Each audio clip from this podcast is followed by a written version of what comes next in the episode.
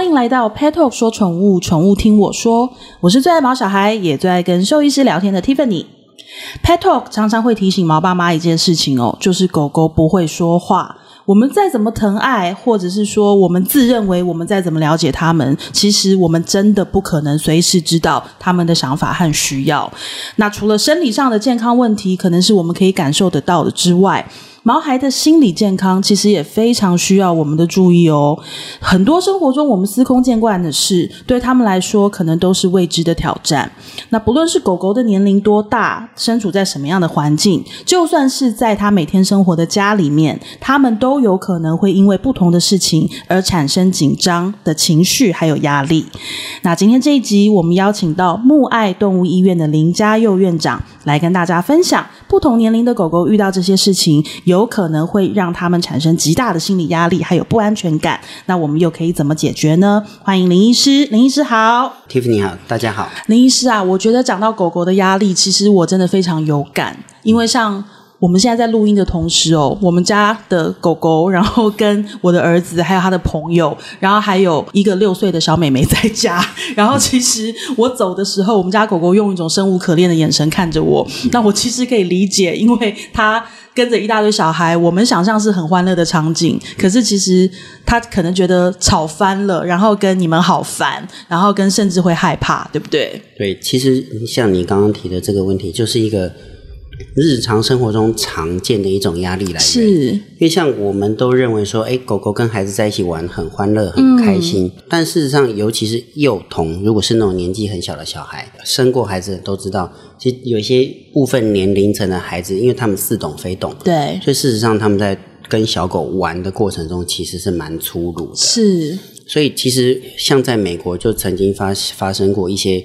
家犬嗯，在家中攻击幼童的事件，嗯，嗯，那大家就会觉得，哎，怎么会这个样子？怎么会突然发生这种事情？事实上，这都不是突然的，往往都是狗狗其实已经在这相处过程中累积了相当程度的压力。它可能已经被抓了八十次尾巴了，对，那它终于受不了，抓狂爆发了。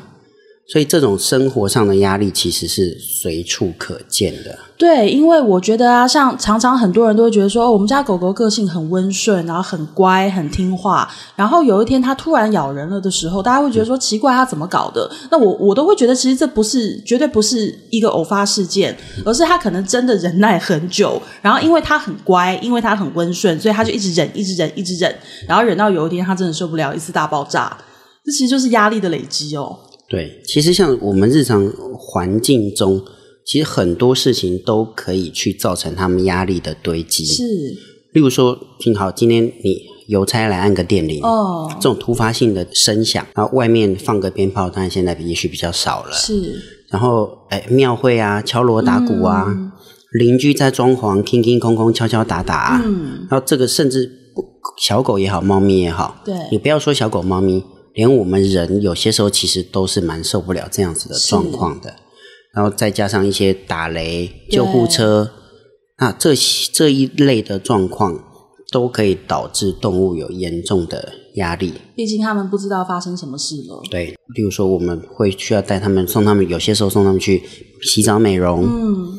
事实上，他们是到一个陌生的环境，对，还有陌生的人，而且洗澡美容地方一定有其他的小狗、其他的猫咪，对，他们他们被环绕着一堆陌生的狗、陌生的猫，嗯、在这样的环境下去做他不见得喜欢的事，是，然后当然还有包括带来医院，都是面对一些他们很惧怕的事物。其实像我大概是将近三年前开始养狗，然后我到现在都一直我们都没有出过国诶，因为我当然遇到疫情也出不了，但现在可以出去，大家都在疯狂的出国玩的时候，我却走不掉了，因为我过不去的坎是我不知道怎么跟我的狗解释，就是妈妈只是暂时离开，我五天后就回来了，因为他没有概念啊。那我觉得他只会觉得说，为什么我每天跟爸爸妈妈跟哥哥在一起，然后他们瞬间他们不想消失？哎，没错，对对，这也是一种常见的压力来源。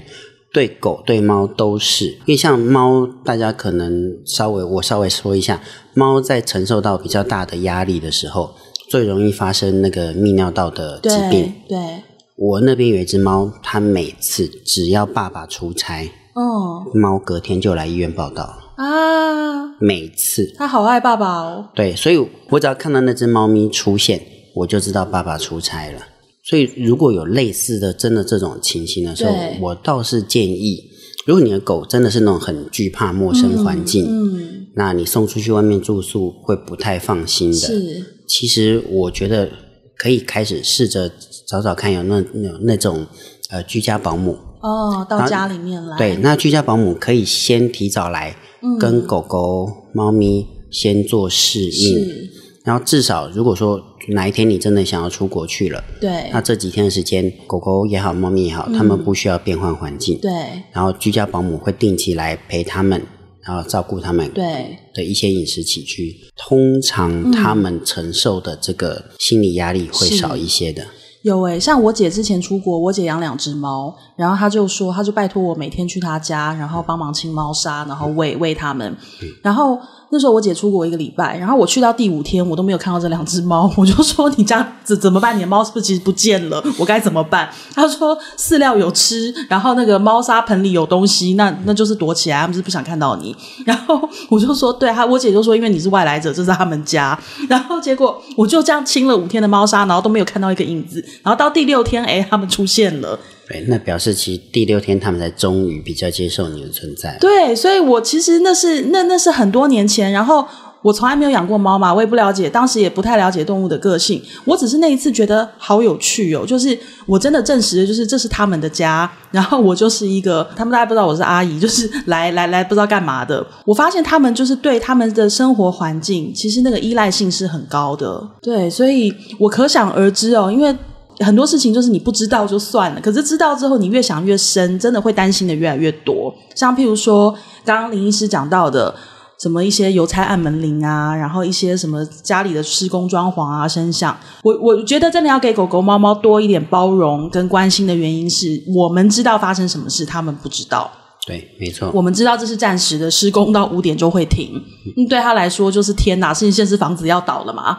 对啊，现在是在拆房子吗？还是发生什么事？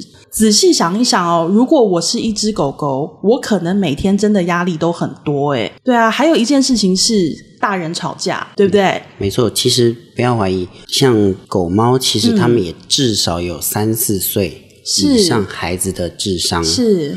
所以，作为一个家庭的成员，其实他们是可以感知到我们人类的情绪的。是。所以，你主人在吵架的时候，其实对他们来说，他们的认知就是我的家人现在态度非常的差，非常的凶。对。其实他们也是会因此陷入非常惊恐的状态。因为之前就发生过，我姐跟她的老公吵架，然后两个就是吵很大声啊，就她的猫就血尿了。你姐会听到吗？我不会让他听这一集，对，不小心讲太多。但是他的猫就血尿，然后他就打给我，我就说，你的猫发生什么事？为什么会突然血尿？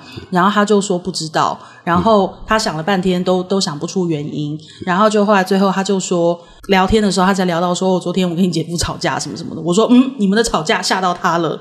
其实、啊、其实这是这是合理的话，因为一般来讲，像我们说猫泌尿道问题的时候，我们在问诊的时候，其实除了环境的变化之外，我也常常会问到最近人际关系或猫际关系 如何有没有发生一些状况。是，我也曾经遇过，一切都没有变化，只是主人最近比较常加班，嗯、又或者是例如说主人最近被调班，日班变成夜班，对，这都是一种紧迫、欸。哎。哎，讲到这边，我真的是眼眶有一点泛红，因为我我常常讲，我说狗狗、猫咪哦，他们好像只是我们生活里的一一部一小部分，一个一个角色，一个家人，可是我们是他的全世界。对，他每一天的从早到晚，他就是跟着我们在走，跟着我们在运转。那但凡有任何一点他们没有办法理解或者预期的改变，其实对他们来说，真的都是一种紧张跟压力。嗯，像。我每天出门的时候，我要跟我的狗讲话讲很久，然后我老公都觉得我疯了。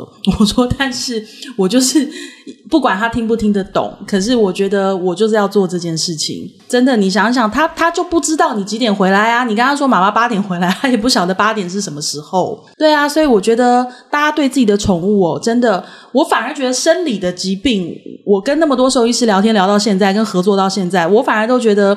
生理的疾病我没有那么害怕，因为现在的医学也很进步，然后医师们真的大家都很专业，就是大家都知道说，呃，可能各种的疾病啊，怎么预防啊。可是心理这件事情真的是只能靠爸爸妈妈自己有平常在生活中要去关心跟注意，要不然他们就是会有压力，因为他们不懂嘛，没有办法跟他完整的沟通，说现在到底发生什么事，你不用担心。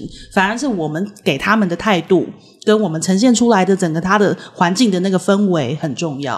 哦，对，其实你刚刚有讲到主人表现的态度，是就像例如说，常常我会遇到来医院，例如说也许打针啊，对，看病。的小狗也好，猫咪也好，对，其实我常常会跟主人说，你自己展现出来的态度很重要。是，因为有些时候我会遇到主人，因为非常关心他的猫咪小狗，所以来看诊的过程中，其实主人会表现得非常焦虑。嗯，他他的语气态度都会表现得非常焦虑。嗯，我都会告诉他，你的焦虑其实你的孩子感受得到。是，所以动物真的也会因此变得很焦虑。对，所以我说，那我，我都会告诉他们。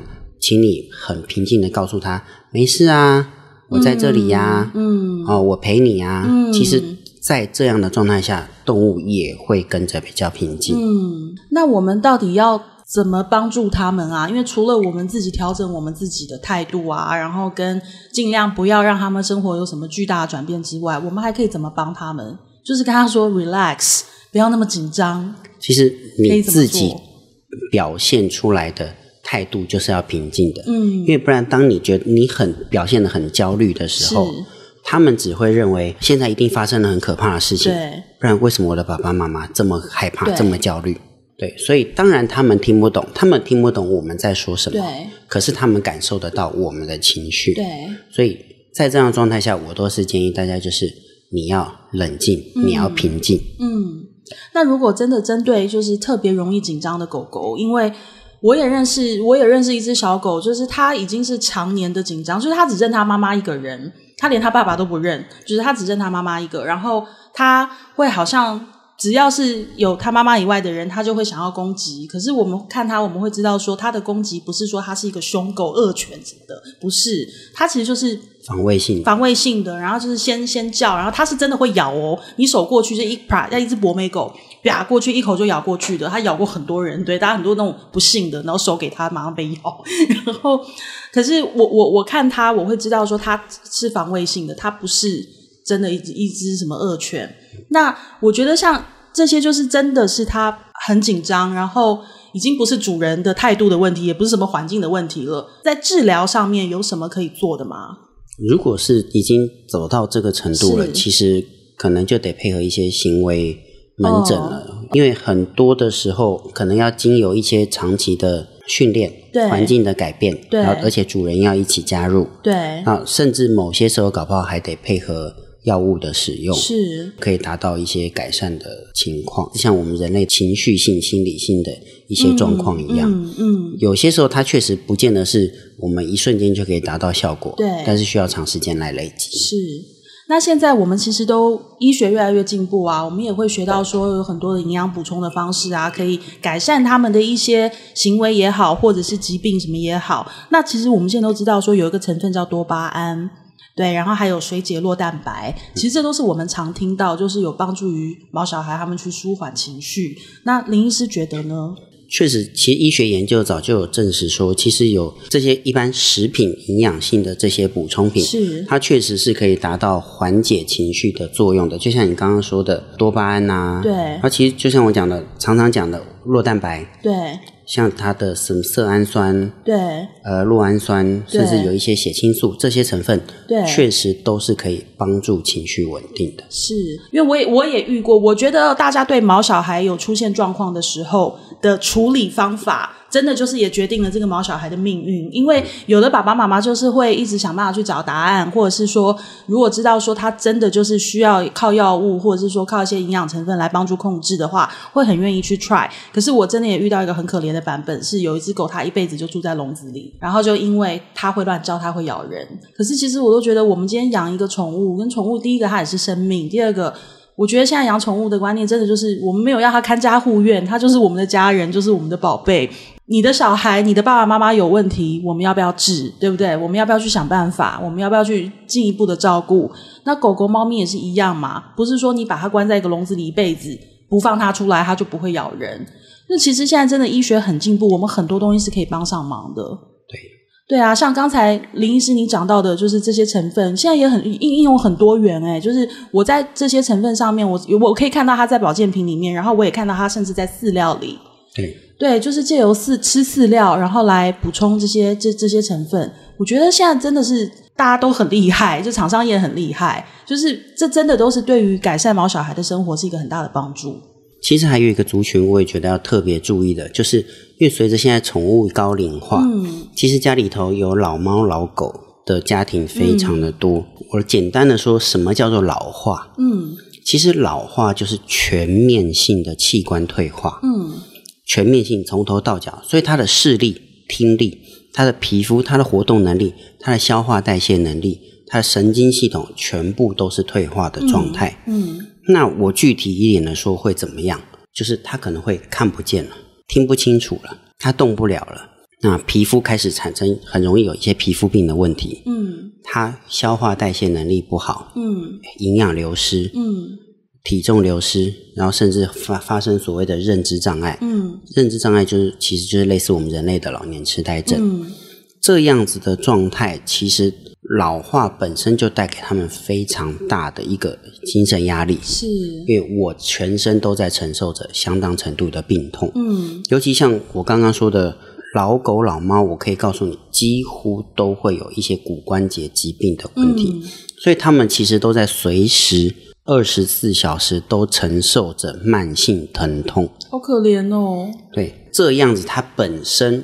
光是你是一只老狗、一只老猫，本身就已经承受着相当多的情绪压力。对，这样子的状态也是一个我们必须要注意的族群。是，林医师啊，那我们还能够怎么帮助这些就是真的压力很大，或者甚至其实他已经压力爆表了，但是我们感受不到，因为。就像我们前面讲的，很多狗狗，因为它就是很乖、很温顺、逆来顺受，然后其实它心里面已经累积很多压力，但是我们不晓得。那我们到底能够怎么做？然后刚刚讲到这些成分啊，是什么水解酪蛋白啊，然后还有色氨酸啊，我我们知道说，就是在人体上面哦，我我们自己人放松情绪啊，或者是一些安神的一些呃营养品上也会有这些成分。那在动物身上也会有用吗？其实，因为现在医学研究已经非常的发达，这些东西都是确实已经被证实，它是会有帮助的。像你刚刚说的这个水解酪蛋白，这、嗯、因为它是可以去刺激动物脑内 GABA 的分泌的，嗯，那所以它算是一种天然的抗焦虑是的一种成分，是。然后像色氨酸、酪氨酸这些，它们其实是必需氨基酸。所以也并不是药物，它们就可以去帮助大脑制造所谓的血清素。是，那血清素它就会协助大脑放松，嗯，甚至它还可以帮助入眠。哦，然后像酪氨酸就是可以形成所谓的多巴胺，嗯，多巴胺就是所谓现在大家都知道的快乐激素。对，其实这些东西它们都是确实有效，是可以去改善这些情绪焦虑的问题的。所以，除了药物之外，我们日常生活其实就可以用这些方法来协助他，哦、并不是像大家想象中的啊，我我真的无计可施，我不知道该做什么。是，所以我觉得这都是值得尝试的方法。诶，那现在其实有有那个就是专门放松情绪的那个饲料啊，就它里面有添加这些成分。嗯、我突然想到，就是那些长时间自己在家的狗狗、猫咪，然后或者是说，呃，可能。爸爸妈妈要去出差啊，去旅行啊，还是暂暂时会不在家的的的的时候，其实就让他们吃这种饲料啊，那他们就是帮他们补充一些这样子的成分，是不是可以帮助他们就是比较适应这样子的变动？是会有帮助的。是。那但是如果其实真的是有这类的需求，我是建议不要临时抱佛脚了啊，最好是可以长期使用。是。还有还有一个族群，我觉得也很需要，就是家里有小小孩。哦，对不对？对，这是真的是，就刚刚我说过，这是非常大的一个压力来源。是。所以啊，在这边还是要提醒毛爸毛妈，就是狗狗、猫咪的心理，因为它们真的是情绪其实是非常敏感，然后智商也算是高，然后跟很有灵性的小动物。我们不要认为说它们不懂，它们没有感觉，其实它们真的都有。然后甚至它们的表现，可能因为它们真的很爱我们，所以像我有时候都觉得，我都跟我的儿子讲，你对狗狗真的要好一点，因为它的逆来顺受不是因为它真的这么乖，是因为它很爱你，它愿意配合你，它知道。你是爱他的，你在跟他玩，可是因为这样，你更要注意，更要小心。那我们对毛小孩的关心也是一样。我觉得身体哪里受伤了，或是哪里怪怪的，也许我们都可以透过健检会知道，会会有答案，然后跟我们看到他们有异常，我们会发现。可是心理这件事情哦，真的是。呃，日积月累，而且我们平常看不到、感觉不到，我们真的一定要多注意。那也像刚才林医师所说的，就是这不是临时抱佛脚，你突然不是什么安神丸，你知道，所以喂他一颗，然后他就可以乖三天，不是这么回事。就是我们人也一样啊，那心情好，就是或者是说你能够放松，你能够想得开，这个不是一一时半会的事情。我们真的平常不不管是我们自己的表现，我们呈现出来的态度，给他们的环境，还有日常营养的补充，像刚才林医师跟我们讲到，像水解酪蛋白啊，然后就是色氨酸、酪氨酸，还有多巴胺，就是大家都可以去搜寻一下这些成分。然后就是，如果你们家的毛小孩有这样子的问题，但还是建议一定要跟呃行为兽医师好好的聊一聊，因为真的他们是我们的家人，我们重视他们的健康，从生理到心理，一个都不能忽视哦。那今天这一集，我们非常谢谢木爱动物医院的林医师。那林医师，我们下次再来聊一聊好吗？好，OK。谢谢林医师，谢谢大家，拜拜。谢谢 Tiffany，拜拜。